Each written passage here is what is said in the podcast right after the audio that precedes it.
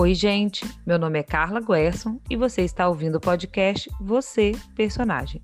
O podcast onde você responde minhas perguntas infames e me dá bagagem para escrever. E aí, quer ser minha musa?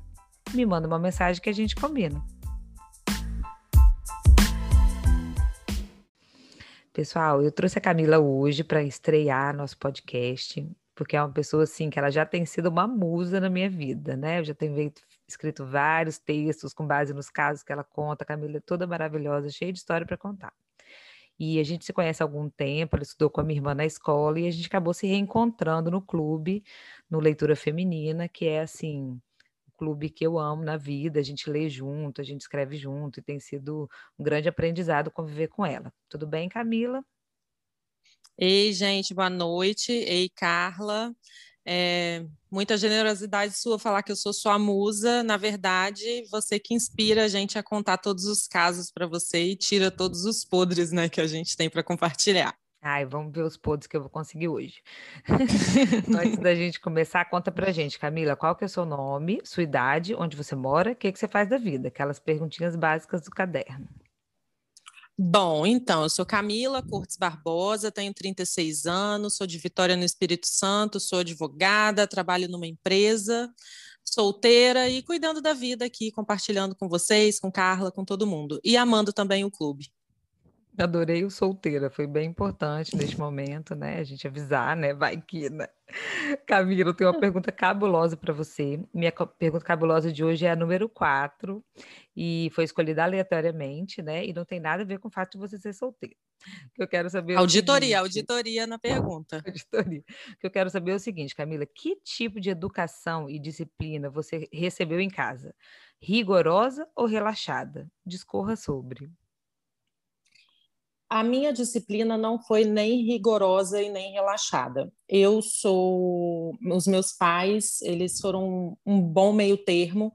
Acho que eles não tentaram ser rigorosos. O que eles tentaram e modéstia à parte, acho que conseguiram foi criar uma mulher que tivesse voz apesar de extremamente machista, meu pai e minha mãe, uma mulher também numa condição em que ela sempre se colocou assim como a esposa, aquela que tem que cuidar de tudo, a dona de casa, é, criou, ajudou a criar os filhos do, do meu pai, né, meus irmãos, mas mesmo dentro desse contexto familiar, eles dois me criaram para que em qualquer situação eu pudesse questionar e ter voz. Então, assim, é, eu tinha que cumprir minhas obrigações, mas eu podia questionar o porquê dessas obrigações, eu podia questionar as regras, é, eu podia tentar. Mas as regras existiam, né? Tipo assim, eram regras rígidas eram regras. Horário de voltar para é, casa, vamos lá. Tinha horário de voltar para casa? Sempre tive. Sempre Teve, tive né? horário de voltar para casa. 10 horas tinha que estar em casa. 10 já, horas da noite? Aconteci...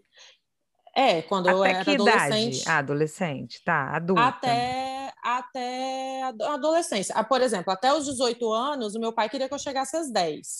Depois, quando eu comecei a, com 17 anos e meio, que eu fui para a faculdade, aí já, tipo assim, uma hora da manhã. Mas uma coisa eu sempre tive que fazer, independente da idade, era marcar o horário. Então, se uhum. eu ia chegar às três, eu tinha que falar que eu ia chegar às três. Uhum. E aquela coisa de. Eu sou filha única de mãe, né? Eu, eu tenho irmãos por pai de pai, mas de mãe eu sou filha única. Eu sempre tive, minha mãe sempre falou, minha filha, qualquer que seja o lugar, você sempre avise onde você vai estar. Avise é, a qualquer pessoa, avise a sua amiga, avise alguém, não, fi, uhum. não vá para um lugar e minta.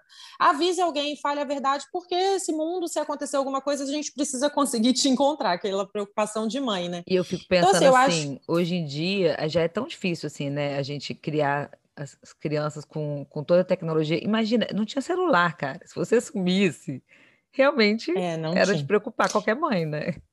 Não, e a gente saía de casa, assim, se marcasse, por exemplo, que meu pai ia me buscar na festinha americana às 10, às 10 horas ele tinha que estar na porta, porque não tinha como eu ligar para ele uhum. e pedir para ele demorar. E aí o pai da gente chegava, e se a gente queria ficar só mais um pouquinho, a gente tinha que ir lá fora, falar, ah, espera só mais um pouquinho, e aí ficar. Mas eu sempre tive horário, eu, os meus pais nunca acompanharam minhas notas, assim, mas eu sempre tive, é, fui ensinada de que, assim, olha, se você tirou um, um 10, parabéns, isso é bom para você. Não é bom para mim. Minha mãe sempre falou, isso não é bom para mim. É, eu tô achando, é, tô achando é que é mais para rigorosa, então. Já teve alguma vez que você descumpriu o horário? O que, que aconteceu? Sim, descumpri horário. E aí, mamãe, eu, eu com 11 anos, eu já tinha 1,71, que é a altura que eu tenho hoje. Mamãe tem 1,50. Eu fui na pracinha, voltei. Quando eu cheguei em casa, mamãe estava na cozinha.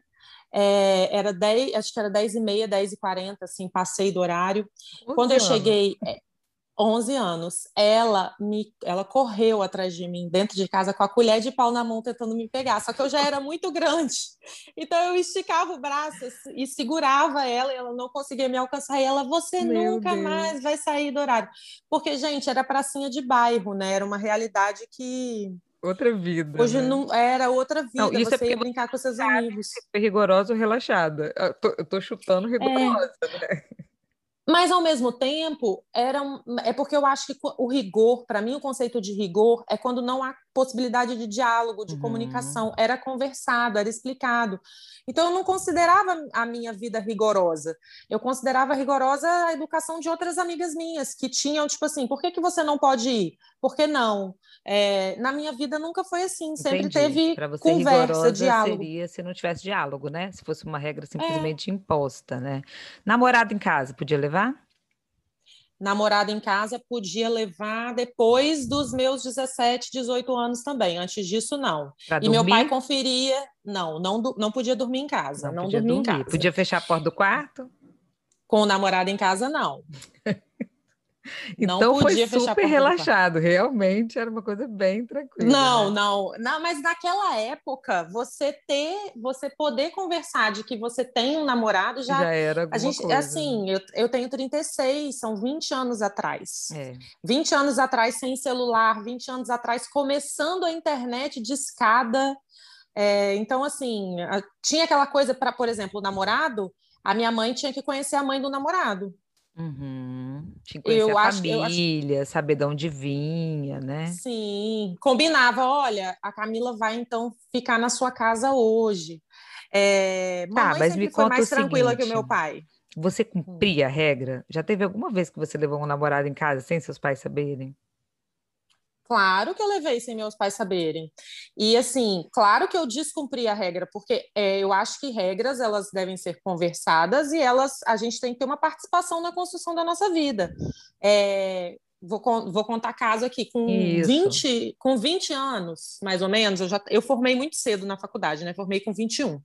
Com 20 anos eu já estava quase formando e eu tava, eu tinha um namorado, e eu gostava muito dele, eu já tinha namorado com ele, tinha terminado com ele, namorado com outro e voltado com ele porque ele era a pessoa que eu gostava. Uhum. E aí, um dos motivos que eu terminei o namoro que eu tive no meio foi justamente porque ele, essa pessoa não, não me deixava descumprir as regras que eu queria descumprir. Comecei, voltei com esse meu namorado, cheguei e falei: ele me convidou para viajar. E meu pai não aceitava eu, com, com 20 anos, viajar com o namorado de jeito nenhum. Uhum. Então tinha uma cota de hipocrisia, sabe? Porque eu dormia na casa dele e não podia dormir na minha casa. Ele não podia dormir na minha casa.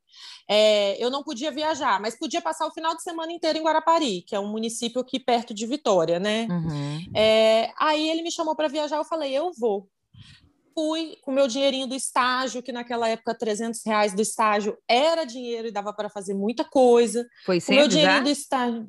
Não, com, avisei minha mãe e a viagem era no Réveillon. Então eu ia uhum. viajar dia primeiro de manhã cedo, uhum. seis horas da manhã. Aí fui, passei Réveillon em casa, falei com minha mãe: eu vou viajar, eu vou viajar, eu vou viajar. Minha mãe, seu pai não vai deixar. Eu falei: não vou pedir autorização, eu não estou pedindo autorização, eu vou viajar. Arrumei minha malinha, quando deu meia-noite, passou meia-noite, eu fui falei: ó, eu vou viajar com fulano, nós vamos para tal lugar, eu vou ficar sete dias lá, daqui a sete dias eu estou em casa. Fui, fiquei sete dias, e meu pai ficou quatro meses sem falar comigo. Quatro meses, morando Mas, assim, em casa, na mesma morando casa? Morando em casa, sem falar comigo. E sabe o que, que eu fazia? Ah. Simplesmente vivi normalmente, porque era uma decisão dele de não falar ah. comigo.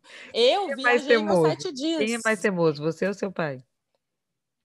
Eu acho que sou eu, com certeza. Ganhou, né? O meu pai desiste das discussões. Mas eu acho que ele desiste é, das discussões, mas eu só tenho que agradecer, porque foi a a postura dele que fez com que eu falasse, com que eu temasse e falasse: eu vou viajar e você vai ficar sem falar comigo, o problema é seu, vai ficar e eu vou viajar. Então, assim, você... naquela época não, não era muita coisa, mas é, assim, viajar é uma bobeira de adolescente, né? 20 Não, anos ali, era jovem. importante, naquela época era muito importante pra gente, né? Era uma meta de vida praticamente, né? Você viajar com seu namorado. Se você fosse hoje se definir com base nisso tudo aí que você me contou, você se considera uma pessoa cumpridora de regras ou uma pessoa rebelde? Se tivesse que escolher, assim, para que lado pende mais a balança? Eu acho que pende para ser cumpridora de regras. Uhum. Eu sou cumpridora de regras. É, eu não acho que eu sou inflexível com relação às regras. Eu acho que regras mudam, mas eu acho que assim elas existem. Eu posso discuti-las e alterá-las, mas alguma regra tem que existir. Uhum. Assim, eu não eu acho, acho que que eu achei sem interessante isso que você falou, porque me fez pensar justamente isso, né? Que você foi criada numa situação de regras que você podia contestar e contestou algumas, inclusive se rebelou contra algumas, mas ao final você se tornou uma pessoa que cumpre as regras, desde que você conheça, né, e tenha oportunidade de influenciar nas regras. Então, assim, de alguma forma a criação foi foi foi marcante para isso, né? Quer dizer, o objetivo foi cumprido. Você se tornou uma, uma cumpridora de regras, você fez direito, né? Eu costumo dizer que as pessoas que fazem direito querem ao menos tentar cumprir as regras, pelo menos no início da faculdade, até que a gente aprende que dá para questionar as regras, né? E aí realmente, às vezes, os profissionais de direito se tornam uns descumpridores de, de regras, procurador de brecha, né? Mas, em geral, Mas é eu percebo eu... isso, que as pessoas querem cumprir as regras, né? Sim, mas eu acho que assim, o, a questão é que na vida ou no trabalho, ou que a gente escolhe, a gente fica o tempo inteiro pensando na noção do justo, né? É justa essa regra? Ela precisa ser assim? Será que eu posso uhum. refletir sobre a minha posição, ter empatia com a necessidade do outro, com a opinião do outro? Então, assim, é, a gente tem que ter ali um combinado, né, do que deve ser cumprido em relacionamentos de maneira geral, não só, acho que com os pais, né, apesar de, estar falando de educação, mas todo relacionamento eu acho que tem que ter combinados que sejam confortáveis para as pessoas. Pensa na minha mãe nessa época sem celular, é, e eu uhum. não chego em uhum. casa, né? O, a preocupação. Mas é, esses uma coisa de empatia, precisam ser né? conversados. Né? Aprender é, a ter empatia precisa... pelo outro, ver o outro como outro. Agora você falou uma coisa que me, me lembrou também que realmente a pergunta não se referia exatamente aos pais, né? É o tipo de educação, às vezes pode ser a escola, né? Isso tudo complementa a nossa educação, né? A gente recebe educação em casa, mas também na escola. Eu acho que, em geral, você recebeu uma educação mais para rígida, né? mas já numa geração que pôde contestar de alguma forma, né? Pode dar sua opinião, pode de alguma forma você conseguiu se colocar, né? Diferente de uma geração anterior à nossa que às vezes não teve essa oportunidade de se colocar, de botar sua opinião. Eu me identifico muito com o que você falou. Também tive uma criação parecida com isso, né? Conseguia, tinha muita regra, mas sempre conseguia, pelo menos com a minha mãe, colocar minha opinião, né? Vamos dizer assim. Ai, vamos ter que acabar nossa conversa, já está dando nosso tempo. Não falei para você que uma perguntinha ia render para caramba? Faça rápido. Agora, para terminar, tenho duas perguntinhas fáceis. A primeira é assim: se você tivesse que se definir em uma palavra hoje, uma palavra, o que, que você diria? Hum, nossa, é muito difícil. Uma é pergunta muito. fácil. Escolhe a primeira palavra que vem na sua cabeça. Não é definitiva. Amanhã você pode mudar a palavra. Eu penso aí tranquilidade, mas tranquilidade. É, é, é, muito diferente da minha pessoa, mas foi a primeira palavra que veio na minha cabeça que hoje eu sou uma pessoa muito mais tranquila do que eu já fui. É uma, é uma palavra que te define hoje, né? Amanhã você pode ser diferente. Ah, Até porque, hoje é né, domingo né, à somos noite. todas geminianas, só que não, né? Por fim, Camila, porque esse é um podcast literário, eu queria que você me indicasse um livro que você gostou. Ah, eu sempre indico O Sol é para Todos, porque eu acho que é uma leitura que é possível a todos, as, todos os grupos. Quem ama ler, quem não ama ler, quem tem mais dificuldade, quem, quem quer iniciar um tipo de reflexão sobre o tema de O Sol é para Todos, tem uma, uma cotazinha ali do, do direito também, né? Porque acontece um julgamento, tem relacionamento pai-filha, que é uma história maravilhosa. Então, assim, a Harper Lee o Sol é para Todos, leitura maravilhosa, meu preferido da vida. Ai, também gosto muito. Gostei de você ter indicado esse. Fica aí a dica para quem está nos ouvindo. O Sol é para Todos, o livro indicado pela Camila. Por acaso, não por acaso, escrito por uma mulher, né, Camila?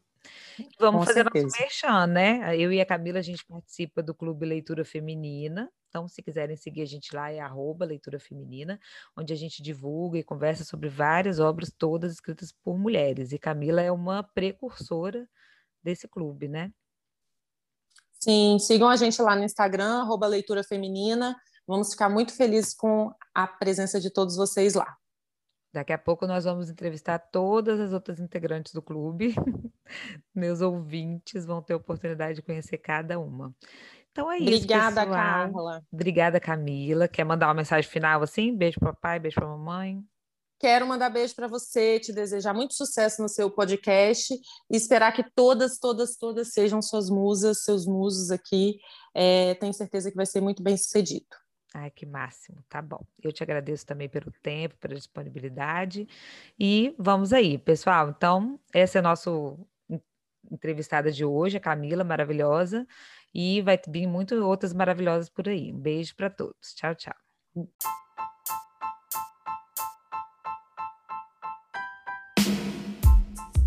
Você acabou de ouvir mais um episódio do podcast Você Personagem. Para saber mais sobre mim, me segue lá no Instagram, arroba.